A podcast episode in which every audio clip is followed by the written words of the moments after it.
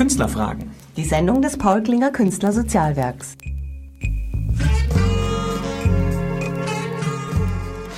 Weihnachten steht vor der Türe, liebe Zuhörer. Viele von uns zermartern sich schon seit Wochen das Gehirn, was sie ihren Liebsten zu diesem Fest der Liebe schenken könnten. Das Paul Klinger Künstlersozialwerk will Ihnen auch hierbei wie immer hilfreich zur Seite stehen. In unserer Sendung Künstlerfragen hier bei Radio Lora freue ich mich ganz besonders, Ihnen heute die Buch- und Krimi-Autorin Regina Schreiner vorstellen zu dürfen, die eine bayerische Miss Marple ins Leben gerufen hat, die wir Ihnen wärmstens ans Herz legen wollen. Durch die Sendung heute Abend führt sie Cleo Maria Kretschmer. Guten Abend. Guten Abend, Cleo. Regina, Bevor wir über Bärbel Bix und deine anderen schönen Bücher sprechen, möchte ich dich unseren Zuhörern erst einmal als den Menschen vorstellen, der du bist. Du bist 1935 in Oberfranken geboren und schon als Baby mit deinen Eltern in die Nähe von Jena gezogen. Die Zeit damals war extrem angstbesetzt. Hat sich dieses Grundmuster in irgendeiner Art auf dich übertragen? Ja, das kann man wohl sagen. Ich war überbehütet. Meine Mutter war immer in Sorge um mich und ich spürte ihre Ängstlichkeit, traute mir auch überhaupt nichts zu. Die Ängste meiner Mutter rührten vielleicht daher, dass ich in meinen allerersten Lebenswochen todkrank in der Kinderklinik lag. Mhm. Da war schon echte Lebensgefahr. Mhm. Ich hatte eine Nabelinfektion, Pemphigus. Wir Kinder fanden das Wort lustig. Aber das bedeutete eitrige Blasen am ganzen Körper. Ich lag auf ölgetränkter Watte. Doch ich muss wohl zäh gewesen sein. Ja, das glaube ich auch. Das klingt ja nicht sehr gut. Du warst also ängstlich und zur Trauer neigend, Regina. Unsichere Kinder essen entweder zu viel oder zu wenig. Warst du ein Vielfraß oder hast du das Essen verweigert? Also ich war ein Essensverweigerer. Wie hat sich es das war ein Trauerspiel. mein Essen wurde immer wieder aufgewärmt und dauerte oft von einer Mahlzeit zur anderen. Das war die Zeit vor dem Zweiten Weltkrieg, als es noch alles gab. Mhm. Mit dem Krieg erledigte sich das von selbst. Ja, das glaube ich. Hattest du eigentlich Geschwister oder bist du allein aufgewachsen? Ich war die Einzige. Aber als ich fünf war, bekam ich einen Bruder, in Anführungsstrichen. Ja, wie denn das? Das war der einjährige uneheliche Sohn der Schwester meiner Mutter.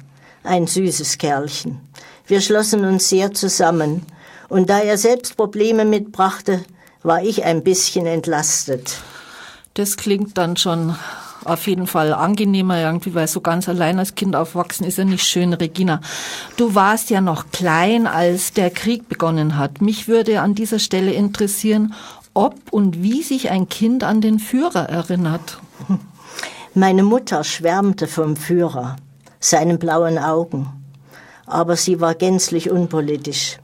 Ich war 1942 in die Schule gekommen und der Nationalsozialismus fiel bei mir dank der positiven Einstellung meiner Mutter auf fruchtbaren Boden. Mhm. Gib zu seinem großen Werke unserem Führer Kraft und Stärke. Solche Gebete lernten wir in der Schule. Ich besonders eifrig, denn ich war eine brave Schülerin. Erst zum Kriegsende hin betrachtete meine Mutter das skeptischer wenn ich im Luftschutzkeller solche Verse abließ. Oh, naja, da hast du wahrscheinlich irgendwie so, äh, anstatt dem Nachgebet, irgendwie hat man dann scheint zum Führer gebetet. Ja. Dein Vater war Porzellanmaler und du von daher künstlerisch vorbelastet. Wolltest du immer schon Schriftstellerin werden oder gab es da noch einen anderen Wunsch? Ja, mein Vater. Ich war vier, als er eingezogen wurde. Aber ich habe da Erinnerungen etwa beim Osterspaziergang, wenn er Zuckereier über meinen Kopf ins Gras warf und ich dachte, der Osterhase hätte sie verloren. Ich glaubte lange an den Osterhasen. Und an den Weihnachtsmann? Auch an den Weihnachtsmann und Klapperstorch und Na, so weiter. mein Vater war auch handwerklich begabt. Er machte mir einen Kaufmannsladen und eine bunt bemalte Puppenschaukel. Oh, süß. Auf Fotos sitze ich wie eine Prinzessin unter dem Weihnachtsbaum inmitten all der Sachen. Aber wolltest du Schriftstellerin werden? Nein, das nicht. Sondern? Aber er malte so schön. Aber was wolltest du dann sonst werden? ähm, ja, ich wollte eigentlich gern noch von meinem Vater erzählen, der so schöne Bilder malte und mich einbezog. Ähm, mit vier habe ich da schon Erinnerungen. Mhm. Und meine Mutter, die, das war die praktische, die nannte ihn ihren Maler Klecksel. Mhm. Das sollte zärtlich klingen. Mhm. Ich habe erst spät begriffen, wie abwertend das für meinen Vater gewesen mhm. sein muss. Es folgten sieben Jahre Krieg und fünf Jahre russische Gefangenschaft. Naja, und kurz nach dem Krieg waren wir Kinder, Schlüsselkinder. Wir waren allein, wenn die Mutter arbeitete, da gingen wir oft mit einem Körbchen in den Wald, um Pilze zu suchen. Wir gaben den Pilzen Namen. Und ich erfand für meinen kleinen Bruder Geschichten dazu. Aha, da hat's also da schon, ange wohl, hat schon angefangen. Ja, aber ich hatte keine Ambitionen. Das war alles hm. ganz spielerisch. Hm. Später habe ich dann auch für meinen eigenen kleinen Sohn geschrieben. Und noch später für meine kleine Nichte, die 50 Jahre jünger ist als ich. Mhm. Das hat mir schon immer Spaß gemacht. Und ich habe immer gedacht, du wolltest Medizin studieren. Es ist schon richtig. Mhm. Ähm, aber diese Berufswünsche, die kamen erst später, mhm. wobei der Einfluss in England eine große mhm. Rolle spielte. Also, die Buch- und Krimiautorin Regina Schreiner liebt klassische Musik. Deshalb spielen wir jetzt für Sie ein paar Takte von einem Walzer von Frédéric Chopin. So, das war der Walzer in Cis-Moll von Frédéric Chopin. Hier bei Künstlerfragen Paul Klinger Künstler Sozialwerk bei Radio Lora. Studiogast die Autorin Regina Schreiner. Regina, Deine Pubertät verbrachtest du bei einer Gastmutter in England. In deinem ersten wunderschönen Roman Die Keksdose hast du dieser Frau und auch dieser Zeit ein Denkmal gesetzt. Wie mir scheint, warst du in diese Frau glühend verliebt. Nicht nur in sie, dieses ganze Land, die Menschen, die ich da kennenlernte. Und alle waren nett zu dem kleinen deutschen Mädchen. Alles war neu und fremd und jedenfalls besser als daheim, wo wir in der Sowjetzone hungerten und klauten. Echt? Ja. Meine Gastmutter war eigentlich nicht mütterlich, sondern unverheiratet, Aha. hatte immer mit Freundinnen zusammengelebt, hatte studiert und war Lehrerin für Deutsch, Französisch an einer Grammar School. Mhm. Diese Frauenrolle gefiel mir viel besser. und so wollte ich auch studieren, Tiermedizin oder Medizin vielleicht Forscherin werden. Mm. Denn ich war ungeheuer wissbegierig. Von Spaziergängen in England brachte ich zum Entsetzen meiner Wahlmutter einen ausgebleichten Schafsschädel heim. Nur mit Mühe konnte sie verhindern, dass ich, mit ihm nach Deutsch, dass ich ihn mit nach Deutschland zurücknahm. Stattdessen wurden alte Kleider eingepackt, die meine praktische Mutter später zu neuen verarbeitete. War sie begabt. Ja. Deine Mutter wollte von dir, dass du eine tüchtige Frau wirst. Sie hat dir eine weitergehende Schulbildung verweigert. Stattdessen hat sie dich in eine ungeliebte Bürolehre gezwängt. Warum glaubst du, wollte sie dich klein halten, deine Mutter? Sicher hat sie es gut gemeint. Sie meinte, so ein Beruf ließe sich später viel besser mit Kindern vereinbaren. Mhm. Wir hatten viel Streit deswegen. Am Ende gab ich nach und wurde schwermütig. Wieder einmal war ich als Tiger gestartet und als Bettverleger gelandet. Was heißt denn das? ja, dass ich gegen meine Mutter eigentlich nicht aufkam. Ah, war die so stark? Die war eine sehr, sehr durchsetzungsfähige oh, Frau. Oh, da, das Liedchen und in kann der Familie dafür bekannt. Mhm. Deine erste große Liebe, Regina, war eine Frau, die dir ein beeindruckendes Frauenbild vorlebte. Kannst du dich an deine erste große Liebe zu einem Mann noch erinnern? Na klar. Es war mein Abteilungsleiter. 14 Tage himmelhoch jauchzend und vier Jahre zu Tode Vier geprüft. Jahre? Vier Jahre, meine ganze Jugend. An dem bist du aber wirklich gehängt, ha? 16 war ich damals und noch so naiv. Ich zog mir alle tragisch Liebenden der Weltliteratur rein, war Julia und Gretchen und begann einen Roman darüber zu schreiben. Siehst du das auch schon Heimlich. wieder? Toll unter der Bettdecke. ja, aber das Schreiben irgendwie kommt ja schon, hat schon früh angefangen, immer wieder aus dir rauszuholen. Nach dem Krieg musstest du die Regeln der DDR, die inzwischen fest im Sattel saß, schnell erlernen. Obwohl du 1953 deine Facharbeiterprüfung mit gut bestanden hattest, wurden deine Pläne nach dem Volksaufstand vom 17. Juni erneut vereitelt. Über dich wurde die Sippenhaft verhängt. Was muss man sich denn darunter bitte vorstellen? ja, äh, ich hatte den Wunsch zu studieren noch nicht aufgegeben mhm. und war von meinem Betrieb aus zur Arbeiter- und Bauernfakultät ABF in Jena delegiert, mhm. wo ich in drei Jahren das Abitur nachholen wollte, um doch noch Medizin zu studieren. Mhm. 1953 nach dem Volksaufstand wurde meine Mutter entlassen und kurz darauf auch ich. Mhm. Also da kann man sagen, das ist sippenhaft. Hat es, äh, wurde das ich hatte so ja gar nichts verbrochen. Mhm. Und diese Delegation zur ABF sollte zurückgezogen werden. Mhm. Aber meine tüchtige Mutter erreichte es beim Dekan der Uni, dass ich doch immatrikuliert wurde. Na, herzlichen Glückwunsch nachträglich. Liebe Regina, trotzdem ist dein Stern nicht untergegangen. Deshalb spielen wir jetzt La Stella più grande für dich. Danke. La Stella più grande. Marschall und Alexander lassen die Sterne strahlen. Hier bei den Künstlerfragen von Paul Klinger Künstler Sozialwerk bei Radio Lora. Studiogast heute Abend die Schriftstellerin Regina Schreiner. Regina, die Ehe deiner Eltern hat den Krieg nicht überlebt. Du bist zurück in den Westen gegangen. Hast du dort Freiheit gefunden oder hat sich deine Mutter immer noch in dein Leben eingemischt? Als mein Vater aus der Gefangenschaft zurückkam, war er eigentlich überflüssig. Er war fremd geworden. Meine Eltern ließen sich scheiden und meine Mutter folgte mir in den Westen nach Oberfranken, in dieselbe Porzellanfabrik, in der sie vor einem Vierteljahrhundert meinen Vater kennen und lieben gelernt hatte. Mhm. Nun waren wir wieder zusammen, nicht gerade problemlos. Aha. 1958 hat dich dein Weg frisch verheiratet und hochschwanger nach München geführt. Ich hoffe, unsere Stadt mit Herz hat dich mit offenen Armen empfangen. Leider war das zuerst nicht ganz so.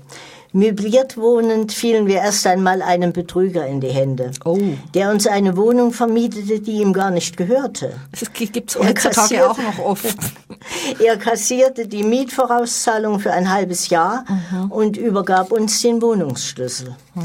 Als wir am darauffolgenden Wochenende unsere Wohnung besichtigen wollten, schlug der wirkliche Hausbesitzer gerade die Tür mit der Axt ein. Ach, du der Betrüger hatte die Wohnung sechsmal vermietet und war über alle Berge. Trotzdem, wie alle Zugereisten, lieben wir München. Und später hat sich ja dann auch alles zum Guten gewendet. Genau, und du bist ja auch nicht nachtragend, Regina. dann ist deine Mutter viel zu früh verstorben. Hast du dich danach befreit gefühlt? Ja, meine Mutter hatte einen Radunfall und verstarb mit 49 Jahren. Mhm, das ist schon sehr früh. Innerlich frei wurde ich nun erst recht nicht. Mhm. Ich kam mit dieser Trauer nicht zurecht und wollte noch nachträglich alles so machen, wie sie es gewollt hätte. Mhm. Das war nicht so gut. Auch nicht bei der Erziehung unseres einzigen Sohnes. Er wirft mir das heute noch vor. Was denn zum Beispiel? Sicher zu Recht ja, äh, halt ihre Erziehungsmethoden. Hast du die übernommen? Ja, doch schon, ja. Hat arg abgefärbt gehabt. ja. Also ich persönlich empfinde Schreiben als befreiend. Wann hast du zu schreiben begonnen und wie geht es dir dabei? Also mir geht es auch so. Schreibend kann man all das verwirklichen, was man sich im Leben verbietet. Mhm. Ist das nicht herrlich? Ja, kann man schon sagen. Regina, erzähl uns doch bitte einmal, wie du mit dem Paul Klinger Künstler Sozialwerk in Verbindung gekommen bist und was dir persönlich der Verein schon gebracht hat. Ich kannte den Wolfgang Kreiner vom Kaleidoskop mhm. und als Autor meiner ersten Verlegerin hier. Mhm. Der machte mich auf das Paul Klinger Künstler Sozialwerk und die schönen Veranstaltungen in der Moorvilla aufmerksam. Mhm. Dort habe ich auch schon gelesen. Die Leute, die man hier trifft, sind so überaus interessant das und stimmt. besonders nett. Mhm. Wir von der Theatergruppe vom ASZ Allerhunder Menzing haben ihr auch unsere Regisseurin Johanna Baumann gefunden. Meine drei Theaterstücke haben wir hier aufgeführt, zum Teil unter ihrer Regie. Also deine eigenen Stücke? Ja. Also du schreibst habe, auch Theaterstücke? Ja. Toll. Du ähm, bist ja ein totaler Tausendsatzer. Du malst und du machst so viel verschiedene ja, Geschichten. Ja, malen tue ich eigentlich nicht mehr. Aber du hast sehr schön gemalt, das weil ich habe die Bilder ja gesehen, als ich dich besucht habe in deiner Wohnung. Ja, zum Teil waren das aber Bilder von meinem Vater. Ähm, ja, ähm, das Theaterspielen in dieser Seniorengruppe macht großen Spaß. Ich mhm. habe das ja früher nie gemacht. Ich mache, ich spiele ja auch mit. Mhm. Und äh, der Plausus Theaterverlag hat die Stücke auch in seinen Katalog aufgenommen. Mhm. Äh, so, ja, so dass es auf dieser Schiene auch äh, ganz gut läuft. Du bist super aktiv. Liebe Zuhörer, am Sonntag ist ja der erste Advent. Höchste Zeit, dass wir uns auf Weihnachten einstimmen. Mein persönlicher Liebling Liebling Mauro, Mauri Antero Numinen aus Finnland wird uns dabei helfen mit seinen wüst wilden Weihnachtsliedern. Na, uns der wilde Numinen hat's natürlich fast schwierig gegen den tollen Jingle vom Paul Klinger Künstler Sozialwerk hier bei Künstlerfragen zu konkurrieren bei Radio Lora. Und heute haben wir als Studiogast die Autorin Regina Schreiner. Regina, in deinem ersten Roman Die Keksdose beschreibst du Erlebnisse aus deiner Kindheit. Mich beeindruckt, mit welch zarten Worten du das Erwachen der Sexualität eines Kindes beschreibst. In unserer heutigen Zeit ist das ja eher ein Tabuthema. Was glaubst du wohl, was für ein Tabuthema das erst zur damaligen Zeit war? Ich muss an die Worte meiner Mutter denken, die immer Angst hatte, ich könnte zu sinnlich werden. Und dabei war ich sowas von verklemmt. Mein armer Mann kann ein Lied davon singen. Ja, vielleicht hätten wir ihn mitnehmen sollen. Nein, aber es ist so, dass äh, Kinder haben eine Sexualität irgendwie, aber da darf anscheinend nie drüber geredet werden. Das ist dann sofort irgendwie ein Skandal irgendwie. Aber ich kann mich auch erinnern, dass ich schon mit neun Jahren habe ich mir schon eingebildet, ich könnte meiner zehn Jahre älteren Schwester dem Verlobten ausspannen. ja, so war das. Regina, dein zweites Buch, Die Geige, ist eine Sammlung von Kurzprosa, die sehr lesenswert sind. In Fridolins Metamorphose verwandelt sich ein Katzenliebhaber in eine kleine Maus, die Angst hat, gefressen zu werden. Wie kommt man auf so eine Geschichte? Ja, ich liebe Katzen und wir haben immer Katzen gehabt.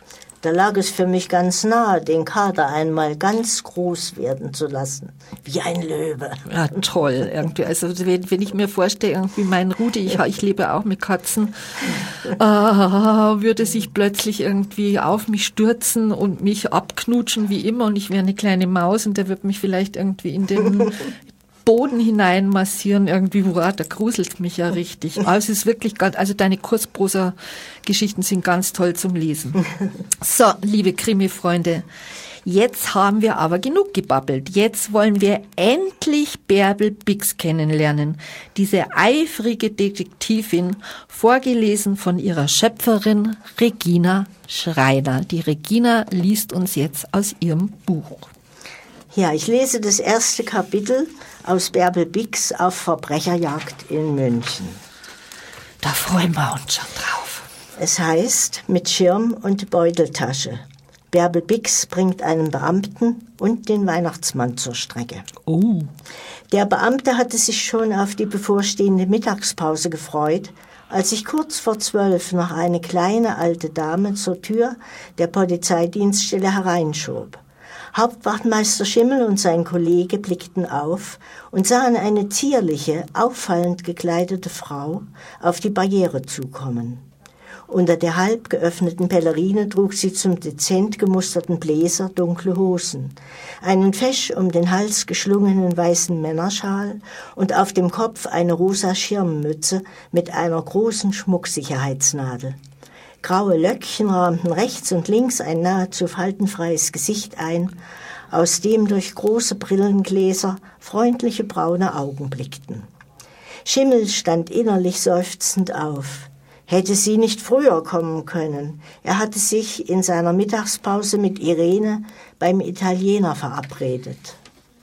Sie wollten darüber sprechen, was er den künftigen Schwiegereltern zum bevorstehenden Weihnachtsfest schenken könnte.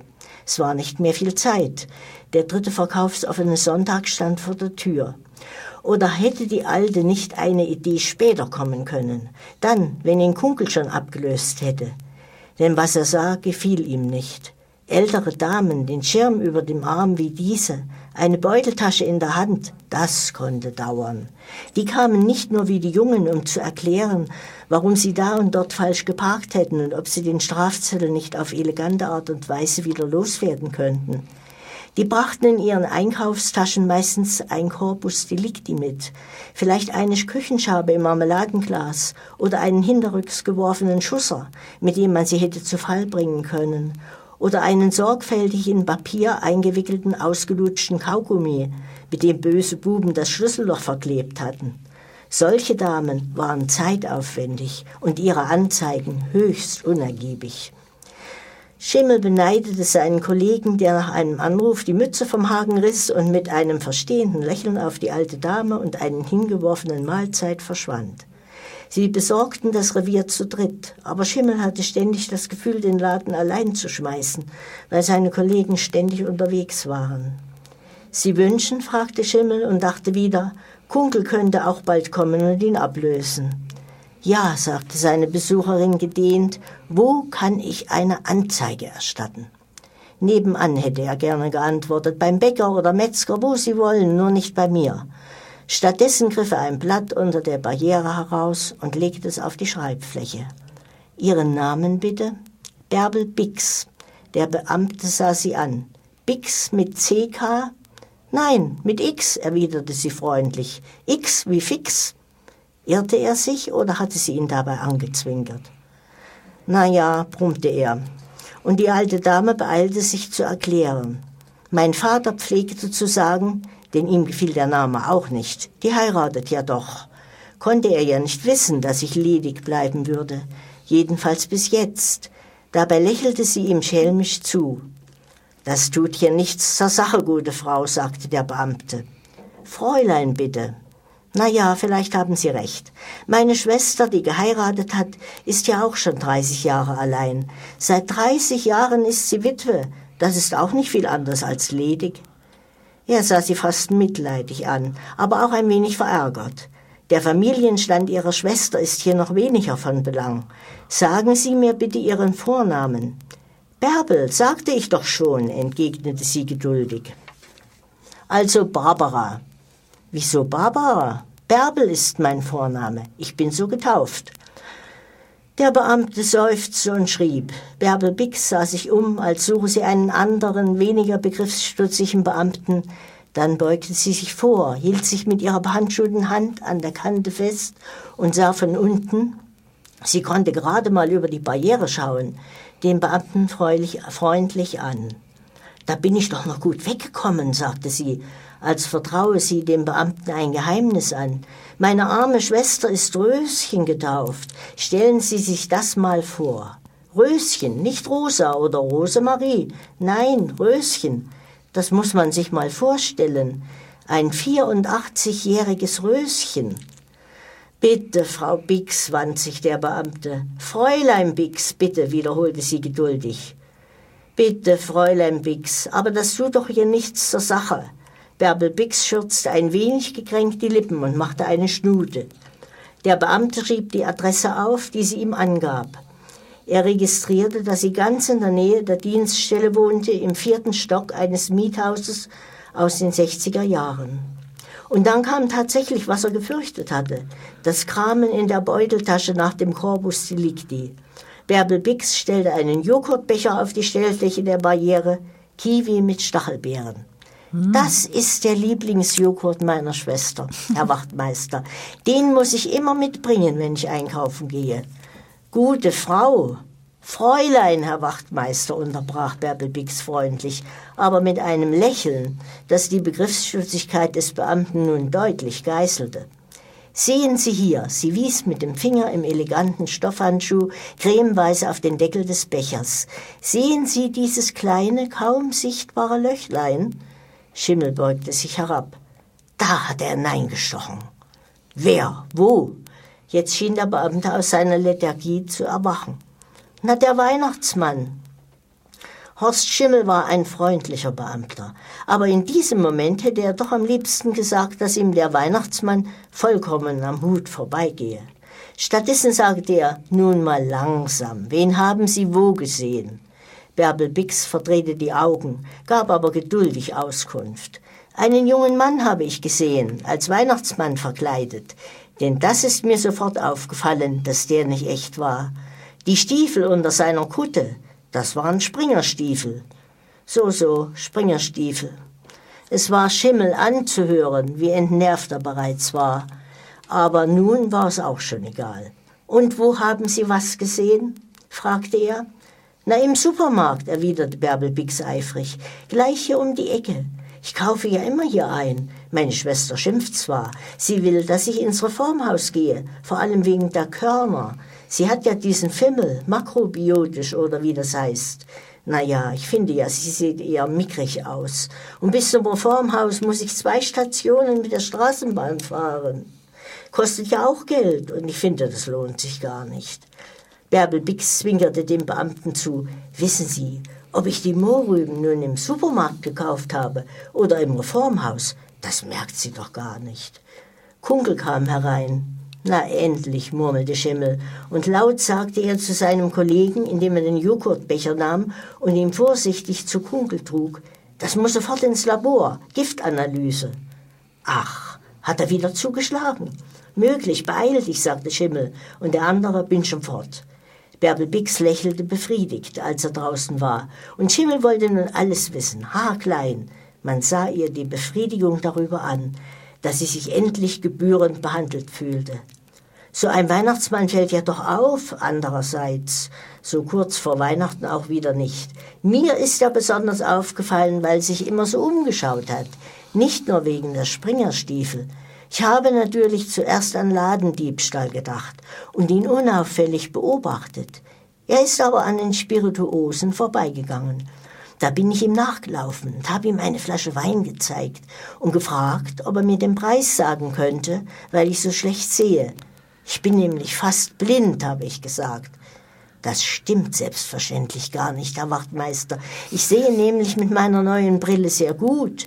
Ich wollte ihn ja nur in Sicherheit wiegen, damit er nicht denkt, dass er sich vor mir in Acht nehmen muss. Sie sind ja eine ganz raffinierte. Schimmel hatte auf einmal gar nichts mehr gegen die Ausführlichkeit, mit der Bärbel Bix erzählte. An der frischen Theke habe ich ihn dann so herumschleichen sehen. Da habe ich mir doch gleich gedacht, pass auf, der hat was vor. Ich habe immer so verpackten Käse in die Hand genommen, Emmentaler und auch Tilsiter in Scheiben verpackt. Die habe ich ganz nah ans Gesicht gehalten, als wollte ich den Preis entziffern. Und ich bin beim Käse geblieben und habe dabei heimlich zu ihm hingeschielt. Er hat sich dicht beim Joghurt und Quark und Butter aufgehalten. Und als wir ganz allein an der frischen Theke waren, hat er was innen aus seiner Kutte herausgeholt. Geholt. Das war so eine Spritze, wie beim Arzt. Und damit hat er blitzschnell in den Deckel von diesem Joghurt gestochen. Nur einmal. Dann ist er ganz eilig weggegangen. Und ich bin hingegangen und habe den Joghurt mit dem Löchlein gefunden. Ich war ganz empört, weil es doch ausgerechnet der Lieblingsjoghurt meiner Schwester. Nein, nicht, was Sie vielleicht denken, Herr Wachtmeister. Ich habe ihn in den Einkaufswagen gelegt und ordnungsgemäß an der Kasse bezahlt.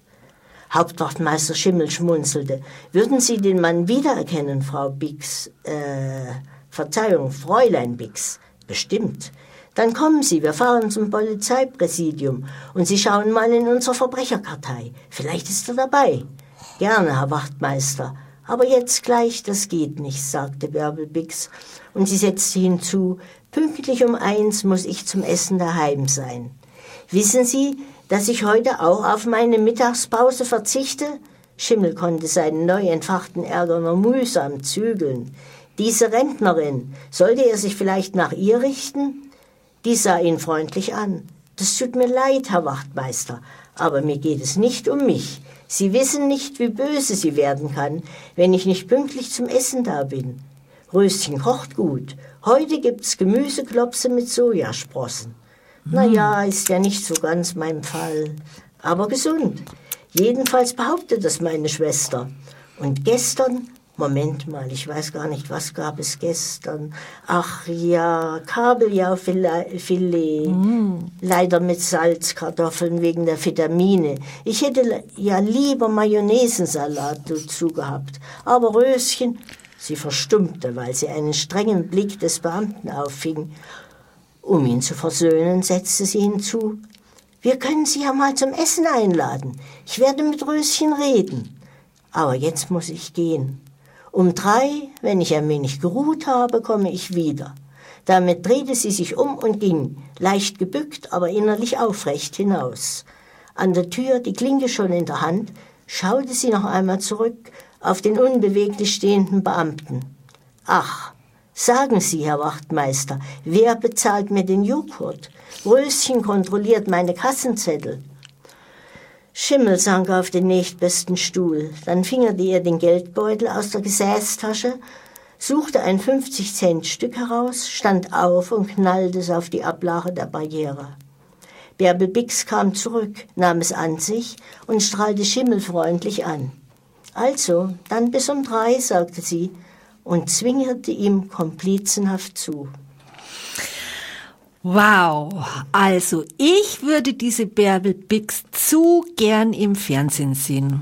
Welche Schauspielerin könntest du dir in der Rolle von der Bärbel Bix vorstellen? Oder, oder wolltest du die vielleicht am liebsten selber spielen? Oh nein, ich bin keine Schauspielerin. Wieso? Du, du, du spielst doch äh, Theater.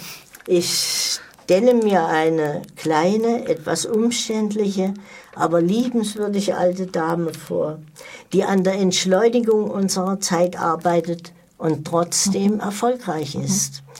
Denn sie wird die Geschichte mit dem Weihnachtsmann genau. tatsächlich aufklären. Sie wird, weil sie ist super clever. Sie ist ja die bayerische Miss Marple. Also ich persönlich irgendwie, ich könnte mir in so einer Rolle äh, auch gut die Lieselotte Pulver vorstellen oder die Rosemarie Fendel. Auf jeden Fall, finde ich, solltest du dir mal überlegen, ob du nicht aus dem Roman auch noch ein Drehbuch schreibst und das mal beim bayerischen Fernsehen einfach mal anbietest. Drehbuch habe ich noch nie geschrieben.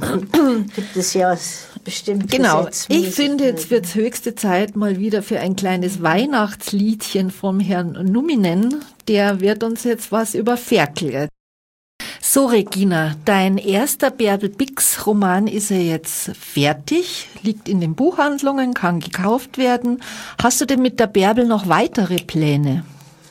Ja, also, also wird es da eine Fortsetzung geben? Ja, natürlich, ist auch schon fast fertig. Ähm, der nächste Bärbel Bix Roman spielt in Passau. Aha. Und zwar in einem Altersheim für Künstler. Oh. Äh, das Haus Abendfrieden. Oh, was der für ein Frieden, sinniger Titel. Der Frieden ist allerdings etwas getrübt. Aha. Ja. Kommt da eine böse Frau oder ein böser Mann drin äh, vor? ja, es ist verschwinden Frauen, die äh, an Digitalis-Vergiftung oh. gestorben sind. Waren die alle reich, die Frauen? Nein, waren sie hat nichts mit Reichtum zu tun. Waren sie besonders schön, die Frauen? Und Bärbel Bix wird dort als verdeckte Ermittlerin auftreten. Undercover praktisch. Ja. ja. Das wird bestimmt auch spannend. Und äh, wie viele äh, Folgen planst du im Allgemeinen mit Bärbel Bix? Sagst du, ich werde sieben Romane schreiben und kein Stück mehr, so wie die Autorin von Harry Potter, die hat auch gesagt, sie schreibt sieben Bücher und keins und keins mehr. Naja, sagen wir eins nach dem anderen. Ich hoffe, dass mir die Ideen für Bärbel Bix nicht ganz ausgehen. ausgehen. Also wenn es eine Fernsehserie geworden ist, brauchst du ja mindestens 13 Folgen. Die müssten es dann schon werden. Ja. ja, hättest du denn äh, was dagegen, wenn man deinen Roman Bärbel Bix beim bayerischen Fernsehen mal vorlegt? Nein, natürlich nicht. Ähm, aber Weil ich habe ja mal bei Lebenslinien mhm. gedreht, mhm. irgendwie, da kenne ich irgendwie eine unheimlich nette Redakteurin mhm. und, und, und, und eine ganz nette Produktion. Da kann ich im neuen Jahr mhm. gern mal vorbei marschieren, es einfach mal probieren. Probieren mhm. geht über Studieren. Ja. Und ich persönlich finde wirklich irgendwie Bärbel Bix gehört verfilmt, weil man auch beim Lesen sofort die ganzen Bilder sieht. Also man, mhm. man spürt die, man riecht die mhm. förmlich und ich mag auch den Humor unheimlich gern und die, dass sie so keck ist, diese alte Dame und so neugierig. Also die könnte echt vom Sternzeichen Wassermann sein wie ich, weil, weil sie so neugierig ist. Die muss immer alles ganz genau wissen. Ja, und äh, sie ist ja nun nicht mehr die Jüngste und mhm. wagt sich doch in die Obdachlosen-Szene von München. Da gehört was dazu. Das ja. hat sich vorher nur der Mooshammer getraut. Gell? Der ist dann Weihnachten immer mit seinem Rolls-Royce hingefahren und hat ihn in den Schweinebraten gebracht, gebracht den er selber nicht mehr gezwungen hat. Na, also ich wünsche dir auf jeden Fall mit Bärbel Bix irgendwie sehr viel Erfolg, weil Dankeschön. es ist einfach, das ist ein Buch, das nimmt man mit ins Bett und eine Schachtel Pralinen dazu. und dann ohne Creme geht die Mimi nie ins Bett. Und ja. ich finde, irgendwas braucht man. Also mir hat's wahnsinnig gut gefallen, aber mir gefallen deine anderen zwei Bücher auch sehr gut. Die Keksdose ist unheimlich schön, weil man auch das Land äh, und die Menschen, die dort leben, so mitkriegt. Und die Kurzbrucher in, in der Geige irgendwie, die habe ich auch wirklich sehr gern gelesen. Und ich habe ja alle drei Bücher von dir hintereinander gelesen in der Interviewvorbereitung und äh, es war mir keine Sekunde langweilig. Also ich habe mich echt richtig gut unterhalten. Freut mich. genau. So, liebe Zuhörer, die Sendung nähert sich leider wieder seinem Ende. Der, den Krimi Bärbel Bix auf Verbrecherjagd in München von Regina Schreiner können Sie in jeder Buchhandlung oder übers Netz bei Amazon bestellen. Der Preis liegt bei 13,50. Das ist wenig Geld für viel Spaß. Wer sich für das Paul Klinger Künstler Sozialwerk interessiert, der möge bitte unsere Homepage besuchen unter www.paulklinger minus na paul-klinger ksw.de. Man merkt wieder, ich bin ein Mensch ohne Computer. Oder Sie rufen einfach die Geschäftsführerin Anita Keller unter 089 5700 4895 an. Die immer für Sie da ist. Wir freuen uns über jede Unterstützung, egal ob durch eine Mitgliedschaft oder eine Geldspende. Das Paul Klinger Künstler Sozialwerk hilft Künstlern bei allen Fragen der sozialen Absicherung und in Not. Unser nächster Stammtisch, zu dem ich Sie alle recht herzlich einladen möchte, findet am 1. Dezember ab 19 Uhr beim Roy hinterm Sendlinger Tor am Sendlinger Torplatz, also hin, gleich hinterm Kino statt. Wenn Sie keine Zeit haben zu kommen, dann hören wir uns spätestens wieder am 22. Januar hier in der Sendung Künstlerfragen auf Radio Lora. Für heute bedanke ich mich bei Ihnen, liebe Zuhörer, bei unserem Studiogast Regina Schreiner. Ich danke auch. Und bei dem Techniker von Radio Lora, Dieter Settele. Feiern Sie ein schönes Fest und rutschen Sie gut hinüber in das neue, wunderbare Sonnenjahr 2010 wünscht Ihnen Ihre Cleo Maria Kretschmer. Hallo, ich heiße Ines Morell, ich bin Sängerin und auch ich unterstütze das Paul Klinger Künstlersozialwerk mit meiner Mitgliedschaft.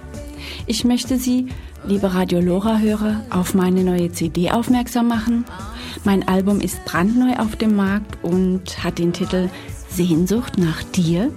Und für die Schlagerfreunde ist es jetzt genau das Richtige für die kalte Jahreszeit. Sie können es bei Saturn, Hansa und Mediamarkt auch käuflich erwerben, allerdings erst ab Januar 2010. Und für alle die, die es nicht mehr erwarten können, für die ganz Eiligen, können Sie es auch bestellen bei meinem Verlag Sixstein, www.sixstein.de. Dann kommt es noch als Weihnachtsüberraschung auf den Gabentisch. Und ich wünsche Ihnen jetzt ganz viel Freude damit und eine besinnliche, schöne Weihnachtszeit. Ihre Ines Morell.